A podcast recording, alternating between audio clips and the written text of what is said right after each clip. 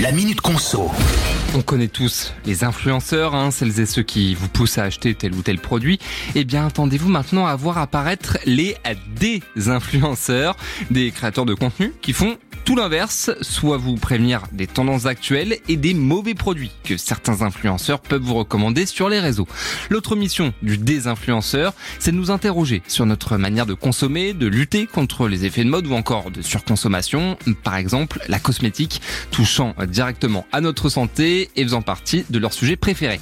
Alors, il faut pas être trop naïf, hein. ces fameux désinfluenceurs, ce sont aussi, en quelque sorte, des influenceurs, sauf que ne le font pas en vantant des produits, mais des idées, et ces idées peuvent attirer des marques avec lesquelles les désinfluenceurs sont sur la même longueur d'onde. Dans ce cas-là, ils peuvent à leur tour mettre en avant certains produits qu'ils vont trouver plus efficaces, plus écologiques ou encore moins dangereux pour notre santé. Mais ce qu'il faut retenir, c'est que dans influenceur ou désinfluenceur, le mot influencer, eh ben, il est toujours là. Vous êtes prévenu.